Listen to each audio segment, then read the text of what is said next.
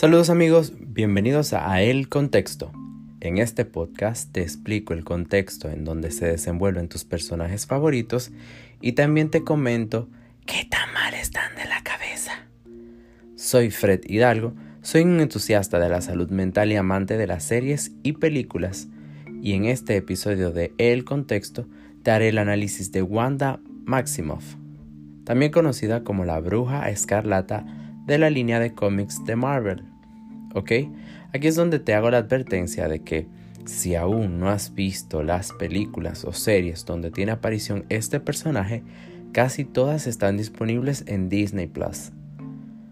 Conocer este personaje interpretado por Elizabeth Olsen implica ver las escenas post-crédito de Capitán América, todas las de la línea de Avengers, o sea, de los Vengadores, la serie WandaVision y la última película de Marvel, Doctor Strange 2, en el multiverso, eh, en el multiverso de la locura, creo que así le llaman en español. Este podcast está cargado de spoilers. Comencemos a contextualizar un poco sobre la familia de Wanda. Wanda e, es nativa de Sokovia, donde creció en compañía de su hermano gemelo eh, Pietro. Ella es nacida de con la habilidad mágica latente para manipular la magia caótica.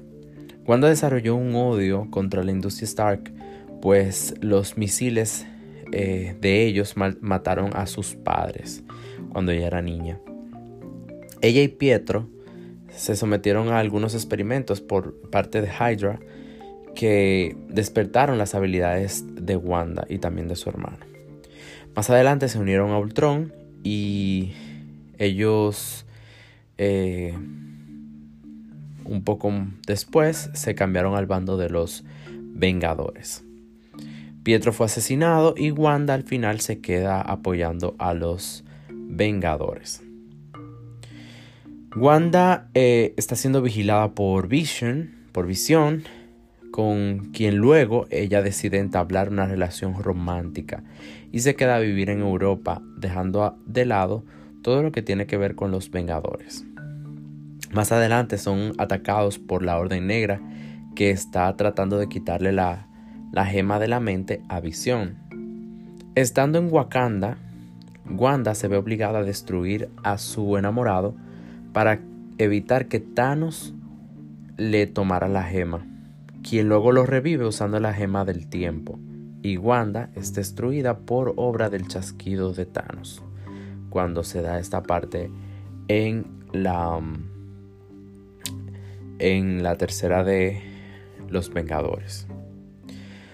Wanda, ustedes saben entonces el resto de cómo terminan los, los Vengadores. Wanda viaja a la sede, de, a la sede central de, de Sword, donde se encuentran los restos de Vision, eh, que recordemos es un robot y, y ella fue quien, quien, lo destruyó para poder entonces evitar todo lo demás.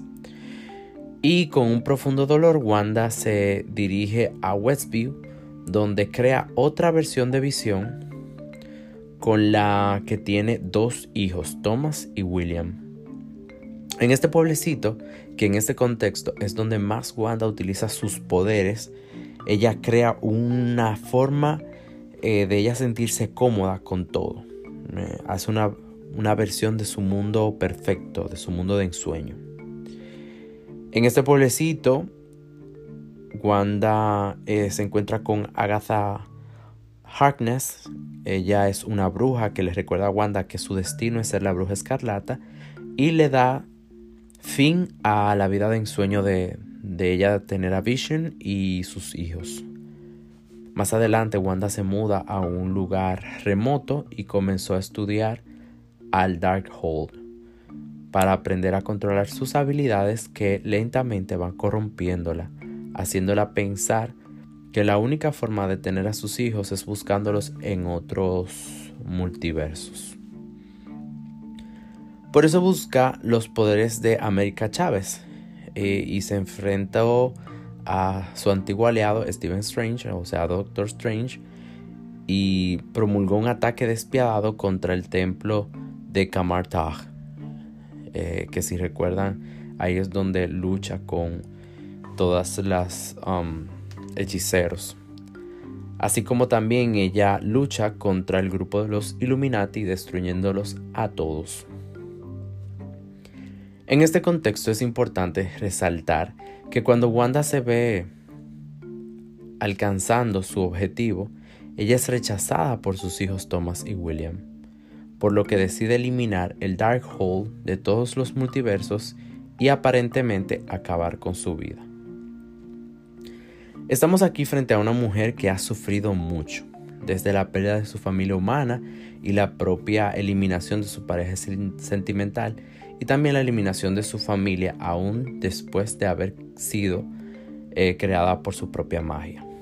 Podríamos mencionar en este contexto un trastorno que había mencionado en varios episodios anteriores, que es el trastorno del duelo persistente.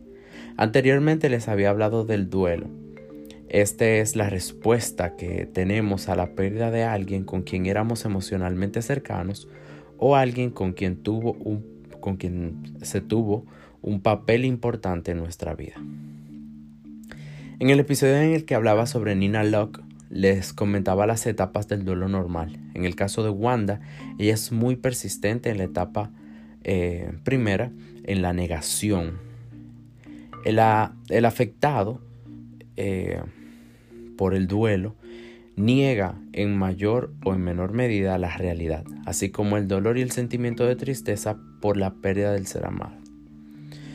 Este trastorno es súper interesante ya que no existía anteriormente en las revisiones del DSM5, sino que es hasta este año donde se decide, tras una última revisión, agregarlo como un trastorno eh, de salud mental, un trastorno mental.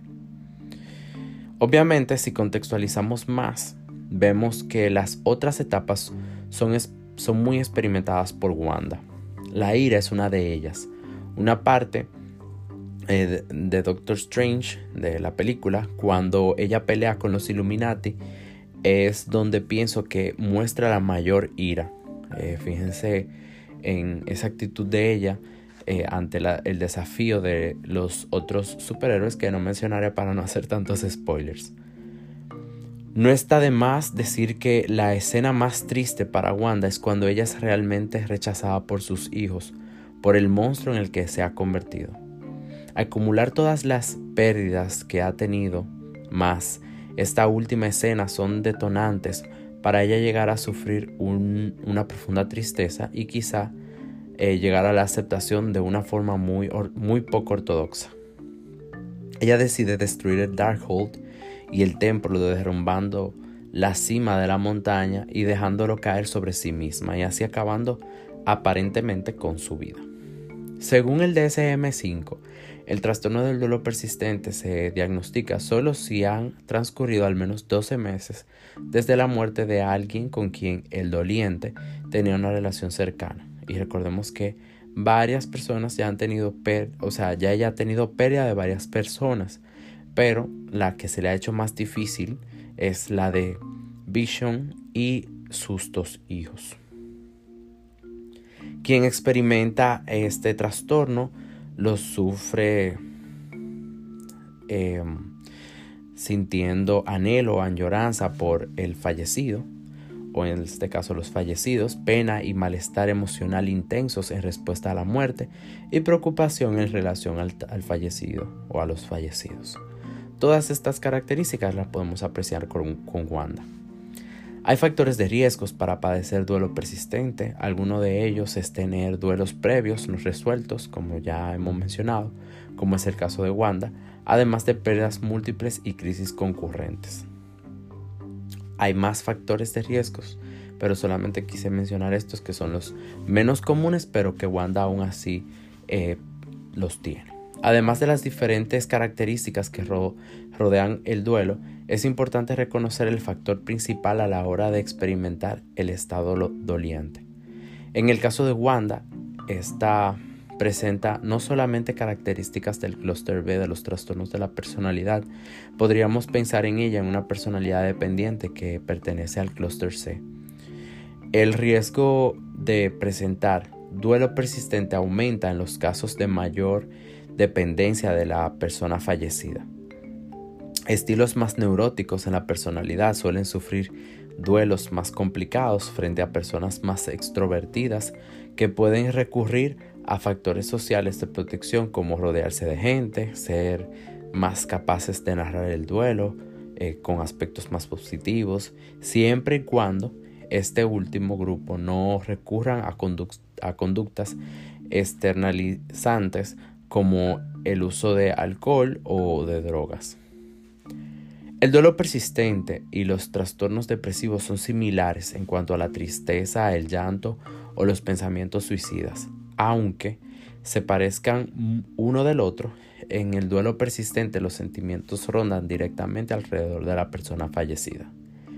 Si ven en el caso de Wanda su decisión final es la destrucción, podríamos pensar con ella que presenta un pensamiento de muerte bien instaurado y muy determinante. Además de que toma una decisión muy impulsiva y precipitada en el momento que decide derrumbar el templo para eliminar el Dark Node, aunque esto podríamos pensar que va mucho con la personalidad o rasgos propios de su personalidad, aún así en este caso hay una intención suicida y no sabemos si un suicidio consumado. ¿Y qué piensas tú? ¿Crees que si Wanda no hubiera perdido a sus hijos, hubiera tolerado la pérdida de visión? ¿Tenía algún trastorno diferente a los mencionados? En este contexto, la bruja escarlata no puede obtener todo lo que ella quiere. Así que cuéntame, ¿qué otros personajes te gustaría que analizara? Envíame un comentario o un mensaje en mis redes sociales Fred Hidalgo en Instagram y Twitter. Y recuerda, que cualquier hecho fuera del contexto podría arruinar una muy bonita historia. Hasta la próxima.